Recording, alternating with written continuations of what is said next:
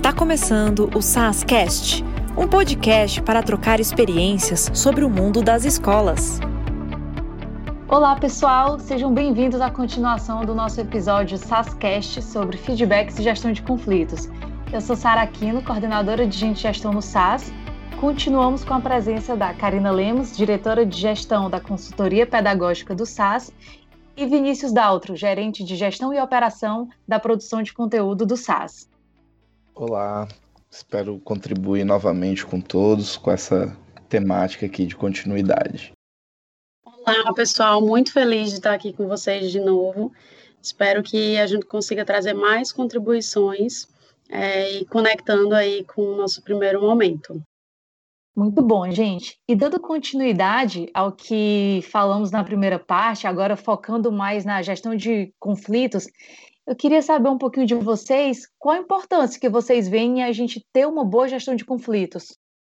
Então, Sara, acho que a importância, né, da gente conseguir lidar bem com, com conflitos, né, conseguir né, gerir isso, é para que a gente alcance é, o objetivo comum, né? A gente alcance um objetivo principal do negócio e que a gente não deixe que conflitos prejudiquem esse alcance desses resultados esperados, né?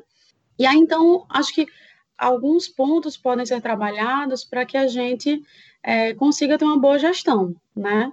Acho que, então, o ponto de partida de uma boa gestão de conflitos deveria ser a conexão, né? A empatia. Porque a partir do momento em que a gente consegue se conectar com outra pessoa, consegue enxergar que aquela pessoa é muito mais do que aquele ponto que incomoda a gente, a gente consegue desenvolver é, mais a nossa empatia, né? Se colocando no lugar da pessoa, entendendo aquele ponto do ponto de vista dela, né? E aí, a partir do momento em que a gente consegue criar essa conexão, né, que ela tem que ser trabalhada, acho que não vai cair do céu, acho que tem que promover momentos inicialmente artificiais né, entre as pessoas, mas que traga um resultado mais natural, que é a conexão e que é a empatia. É, a partir do momento que a gente tem essa conexão e empatia firmado, acho que é possível a gente desenvolver juntos é, a melhor solução, entender o que é que dói no outro, o que é que dói na gente, é, o que é que pode ser controlado pelo outro, é, alguns artifícios e ações que podem ser feitas para melhorar esse conflito, né? O que é que pode ser feito que não prejudique tanto um e não prejudique tanto o outro. E consigamos realmente focar no resultado, né? Focar no que a gente tem que entregar a partir dessa união. Acho que é importantíssimo que haja uma união das duas partes conflitantes para desenvolver a solução. Não acho que uma pessoa sozinha, querendo, ou sem, sem conhecer o outro, sem entender o lado do outro, é, dificilmente essa pessoa vai conseguir trazer uma solução que seja a longo prazo, né? Que seja realmente eficiente. O que é que tu acha, Vini? Concordo demais. Eu acho que você falou muito, né, Cá, sobre uma perspectiva de os conflitos impedirem a gente de chegar onde a gente quer, né? Então, muito importante, de fato, você ter um time harmonioso, com objetivos compartilhados, trabalhando em prol de construir algo, né? E não trabalhando um para ter mais razão que o outro, ou para fazer valer a sua opinião sobre a do outro, ou qualquer outra pauta que não seja a pauta principal de construção. Mas tem outra dimensão que eu acho que é legal de trazer também, que é o seguinte: a gente acredita muito aqui na, no SAS é, na dimensão da diversidade, né? E como você ter um time plural enriquece para você conseguir ter uma solução mais completa, né? Que, que abrange mais pontos de vista. É, quando você tem conflitos, normalmente você pode ter um ponto cego aí, porque pode ser que, enfim, o, o, o conflito venha à tona e suja em todas as questões, mas uma coisa que também pode acabar acontecendo é algumas pessoas se omitirem e entenderem que não tem voz, não tem espaço, que sempre um, um, um tipo de perspectiva prevalece, e aí você acaba empobrecendo a tua visão sobre diferentes pautas, né? Então, ter um ambiente onde os conflitos sejam saudáveis, vamos colocar assim, seja mais um debate, uma exposição, uma construção plural, é muito rico do ponto de vista de enriquecimento do que quer que esteja sendo feito, sabe? Acho que essa é uma dimensão também que traz um pouco a importância de gerenciar bem os conflitos. Boa, gente, muito bom. Acredito que esses pontos que a gente está discutindo vão nos ajudar a dar clareza e a chegarmos juntos enquanto time ao objetivo comum, né? O objetivo que a gente traçou ali enquanto time. E o bom é que a gente falou da importância de ter um time diverso, de conseguir gerar conexão entre esse time por meio da escuta e da empatia. E a gente já trouxe o como fazer isso, né, até meio que em passo a passo, no nosso podcast 1. Então, para quem não ouviu, vale super entender o, como é que a gente faz isso no nosso dia a dia, né? Como é que a gente busca fazer isso. E aí, voltando para o Vini, para a Karina, tudo que a gente falou é meio que forma de como desenvolver o nosso time, como gerar essa conexão, gerar esse ambiente de confiança, mas tem momentos que são exigidos de nós se posicionar de uma forma mais firme. Então, como é que funciona isso? Como é que a gente pode dar mais clareza e ter esse posicionamento mais firme na percepção de vocês? Boa pergunta, Sara. Acho que é um pouco senso comum até, né, que idealmente os conflitos sejam resolvidos por ambas as partes envolvidas, né? Então que as pessoas consigam chegar a um diálogo e se entenderem, né? E às vezes tem um papel, seja de uma liderança ou de alguém que está observando a situação, de gerar essa conexão e de, enfim, provocar, né? Colocar, olha, vocês veem que não faz sentido, né? Conversem, se entendam. Acho que a gente está, enfim, tem um grupo aqui, um propósito maior, tem um pouco de reforçar toda a importância do que a gente falou antes. Mas a gente sabe que o mundo nem sempre é tão fácil assim, né, na prática, e às vezes a gente precisa se posicionar de uma maneira mais contundente, né? Acho que uma, uma boa forma de fazer isso é deixar claro aspectos inegociáveis. Então, colocar, por exemplo, como limites aí ou combinados, acordos de convivência, é que, por exemplo, sempre vamos ouvir a opinião do outro até o fim, embasar sempre as discordâncias com argumentos lógicos, não desrespeitar via tom de voz ou vocabulário de maneira nenhuma a opinião do colega. É, enfim, sempre tentar, ao final de uma discussão, contemplar os pontos positivos de todas as soluções sugeridas e entender se não tem um espaço de convergência ou um espaço de combinação. Estou dando aqui alguns exemplos, né, de, de forma bem rasa, mas para ilustrar, né, quanto mais aplicados, melhor. Quanto mais adequados aí à situação, melhor. Mas geralmente uma forma aí de ser mais firme e claro é, fazer esse acordo de convivência, esses aspectos inegociáveis, que pode ser com as duas pessoas simultaneamente, ou pode ser feito de forma separada também, pode até eventualmente ser feito pelas partes envolvidas ali, sem, sem mediação de ninguém. Aí acho que a leitura de cenário aí de, de cada situação vai, vai ajudar a entender a forma mais adequada. Mas penso que essa é uma boa abordagem. O que, que você acha, Karina? Vini, isso me lembrou como que é vivo isso na nossa cultura, né, aqui no SAS. Eu vim de outra empresa antes do SAS e isso me chamou muita atenção, né? Como que a gente tem um, o combinado, quase que implícito, né, quase que geral, de ouvir o outro até o fim, de não cortar, de não ficar concorrendo para a próxima fala, e eu acho que isso é muito positivo, né? Para trazer a firmeza de quem quer trazer o assunto, mas sem ser grosseiro, sem passar por cima de ninguém. Então, a gente entende que todos vão ser ouvidos. Então, a gente não precisa ter essa concorrência, essa vou falar por cima de fulano, vou falar por cima de cicrano, vou falar rápido, porque senão vou me cortar. E aí, é, como você falou, né? falando até o final com a segurança de que os outros vão ouvir, a gente consegue falar com mais calma, com mais firmeza, fazendo com que os outros entendam melhor o que a gente está colocando na mesa, né?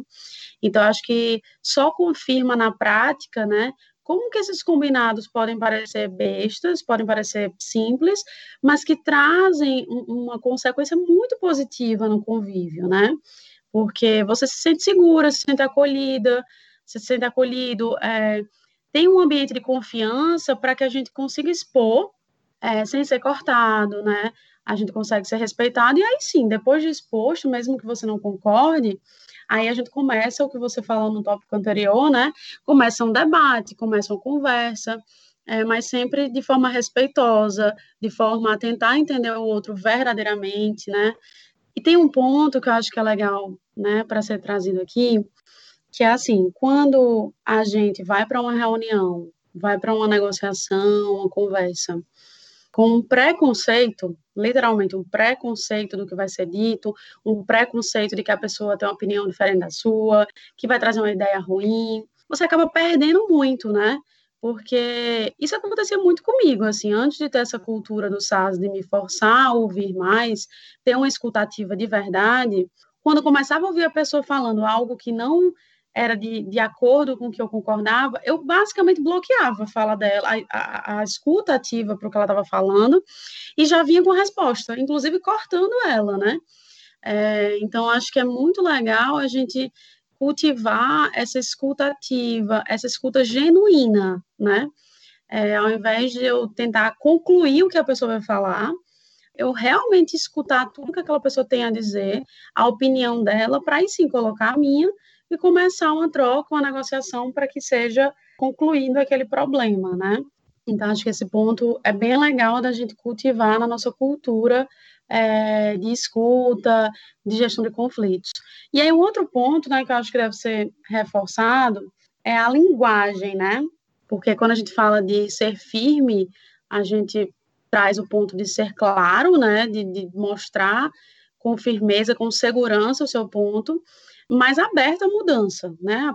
Aberto a, a, absorver o novo, absorver o diferente, mudar de ideia, né? E isso leva muito ao ponto que Vini trouxe no tópico anterior, que é da diversidade, porque o que é óbvio para alguém de gestão não é óbvio para alguém da educação. Pode não ser óbvio, né? E, e o contrário também acontece. Então, a gente conseguir estar aberto a ouvir é, outro ponto sem nenhum carregamento histórico, sabe? Sem nenhum viés.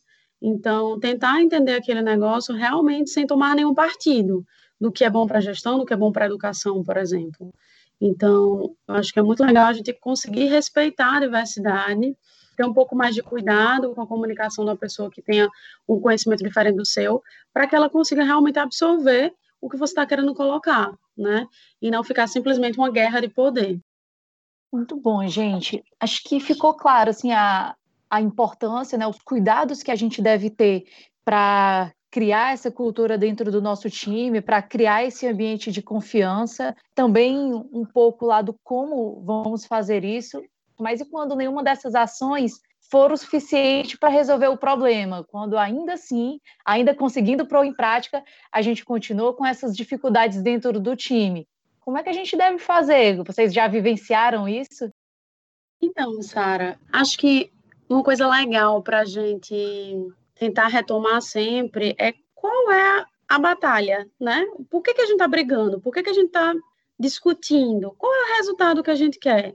Porque às vezes a gente se perde muito do método, né? Ou no nosso jeito. Então a gente fica brigando, brigando, a briga se estende por uma hora, duas horas. E no final das contas, acho que vale ter alguém, ou a gente mesmo, é, para levantar a mão e dizer: peraí, calma, há uma discordância entre X e Y, mas qual vai ser a diferença? Se a gente fizer X, ou se a gente fizer Y, ou se a gente fizer um pouco dos dois, é, qual vai ser o impacto, né? Realmente merece ter essa discussão toda por esse ponto? Ou não? Ou é um detalhe? Ou nem é algo tão importante assim? Não vai prejudicar o resultado final? Está muito mais envolvido no que eu acho que deve ser feito, no, na forma que eu acho que deve ser feito. É, então, às vezes vale ter esse, esse lembrete, né? O que é que a gente está discutindo aqui? Qual o resultado esperado? Qual a conclusão? Qual o impacto de se a gente fizer de um jeito ou de outro, né? Porque às vezes é muito pequeno, então talvez não vale a pena, né, essa discussão toda. Então, acho que sempre a gente deve fazer essa reflexão, né? O que é que a gente está discutindo? A gente está discutindo algo que realmente vai gerar um resultado completamente diferente, e aí sim eu acho que deve gastar energia, ou é algo só da forma, né? Que não vai impactar tanto no resultado. E eu acho que até quando a gente fala de gestão de conflito entre pessoas e tal, algo mais pessoal, ou de perfis muito diferentes, que naturalmente já se sabe que vai ter muita discussão, muita diferença, muito embate, é escolher as batalhas também, né? Que é um pouco do que eu falei anteriormente. É tipo, cara, é, realmente eu não concordo com essa forma, mas realmente vai trazer um impacto muito diferente no resultado, ou é só um orgulho meu que eu quero trazer aqui para essa discussão? E todas as situações eu quero que sejam feitas do meu jeito. Então eu quero entrar em todas as batalhas. Então em todas as reuniões eu vou estar discutindo, vou estar debatendo, porque isso também gasta energia, né? Às vezes que nem se justifica. Acho que vale a reflexão. Cá, concordo totalmente. Um ponto que você falou que me chamou a atenção foi o aspecto de entender qual é a real discussão, né? Às vezes as pessoas se apegam um pouco nos comos e, enfim, vira mais um, uma discussão sobre modelo mental do que uma real discussão ali de construção, enfim, do que fazer. Mas um, um outro aspecto ainda complementar a esse é às vezes é um problema de relacionamento mesmo que não tem nada a ver com a pauta em questão, né? Então, às vezes aconteceu alguma coisa no passado, enfim, alguém fez algo que chateou outra pessoa, outra pessoa não, não acredita muito nos mesmos conjuntos de crenças e valores que a outra pessoa. Então, isso tudo às vezes acaba gerando um desgaste aí, um, um hiato que não tem nada a ver com as questões que estão sendo discutidas. Então, se esse for o caso também, às vezes vale entender qual é a abordagem que eu posso considerar para trabalhar essa questão. Me veio à mente aqui agora, teve um teste que eu tive contato um tempo atrás, chama Richard Garrett.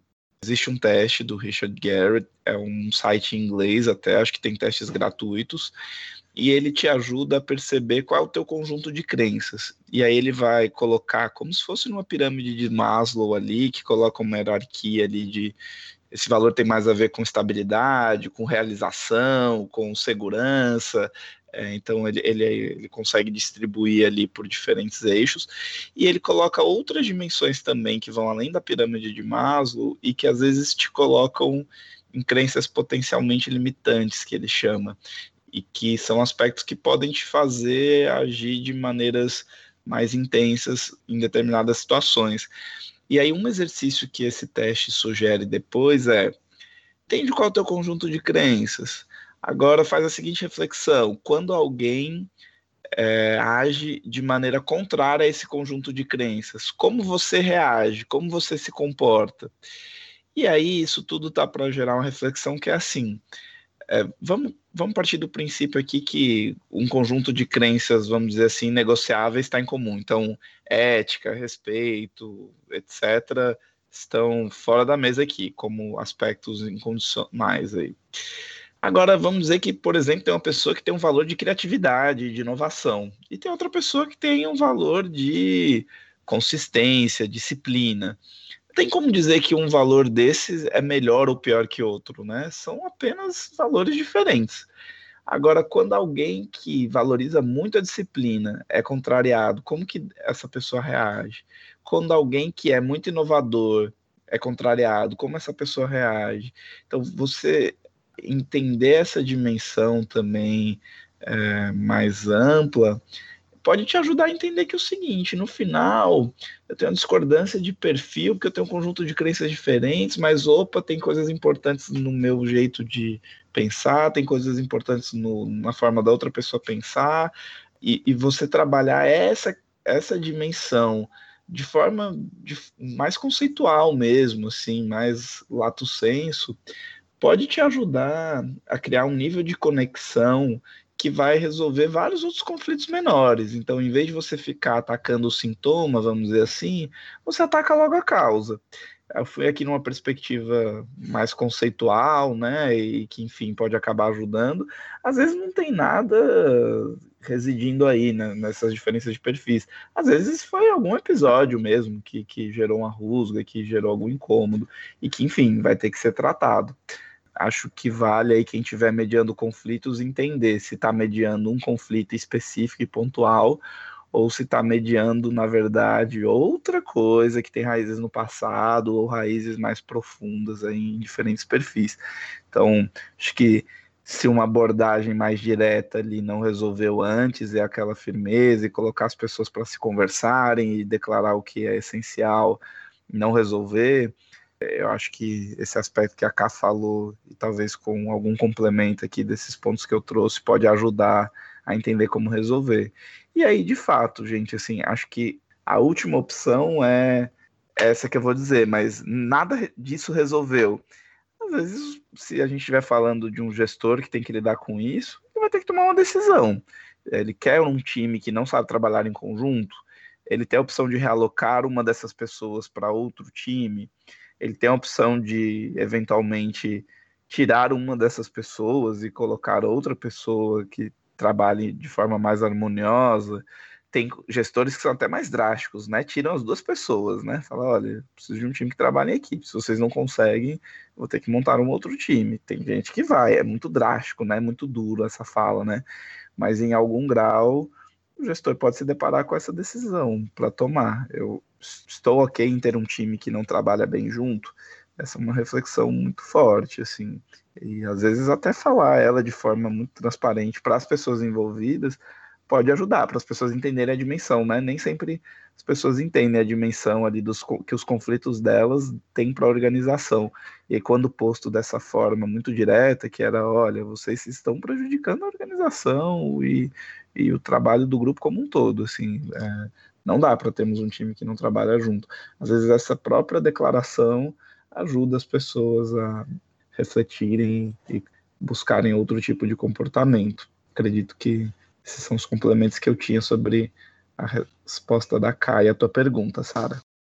Legal, Vini. Fiquei curiosa para conhecer um pouquinho mais dessa ferramenta que você falou. Não conhecia e não conheço, na verdade, acho que é um passo importante, assim, de a gente ter mais visibilidade disso, né? Para realmente quando a gente encontra aí grandes diferenças em relação a algumas crenças tira da zona de conforto, é, é uma outra forma de lidar. Acho que no fim, pensando gestão de conflitos, acho importante entendermos que a gente está falando de pessoas, né, de relações, e que a gente não vai ter uma simples receita do sucesso ou um passo a passo que garanta a resolução de todos esses problemas. Então, fica mais forte a importância de realmente investir energia em conhecer o nosso time, saber quais são as necessidades do nosso time, como é a melhor forma de se comunicar com ele e também de se autoconhecer, de saber o real motivo, né, de estar tá tendo aqueles embates, de estar tá tendo aquelas dificuldades e na causa raiz do que está sendo gerador da discussão ou motivador daquele problema. Acho que isso ficou bem forte ouvindo vocês. Bom, pessoal, é isso. Chegamos ao fim de mais um episódio do nosso SASCast. Gostaria de agradecer novamente a participação da Karina e do Vinícius por essa valiosa participação. Foi um prazer, Sara, estar aqui. Espero ter contribuído com as pessoas que estão ouvindo aqui o podcast. Adorei ouvir aqui a perspectiva que você trouxe, que a Karina trouxe. Acho que eu queria deixar uma mensagem final. É, a gente falou aqui de alguns conceitos, exploramos várias abordagens. No final, esses dois temas de feedbacks e gestão de conflitos, eles requerem muita reflexão de quem está envolvido e muita ação. Então eu diria isso, se você tiver uma situação difícil para lidar que envolve esses dois temas, para um tempo, gasta uma energia para pensar qual é a melhor forma de lidar com isso e não procrastine, não desvie. É, uma vez refletindo, vá em frente. É duro, é difícil, mas gera bons frutos e no final acho que todos os envolvidos ficam agradecidos e, enfim, constroem uma nova história. Então, pessoal, espero que a gente tenha conseguido contribuir né, com vocês, que vocês consigam colocar em prática algumas das dicas que a gente trouxe aqui, tentamos trazer. E acho que um ponto importante, né, que deve ser lembrado é que a gente fala, fala, fala de método, fala de formas de resolução, mas no fim, é tudo é muito questão de cultura, né?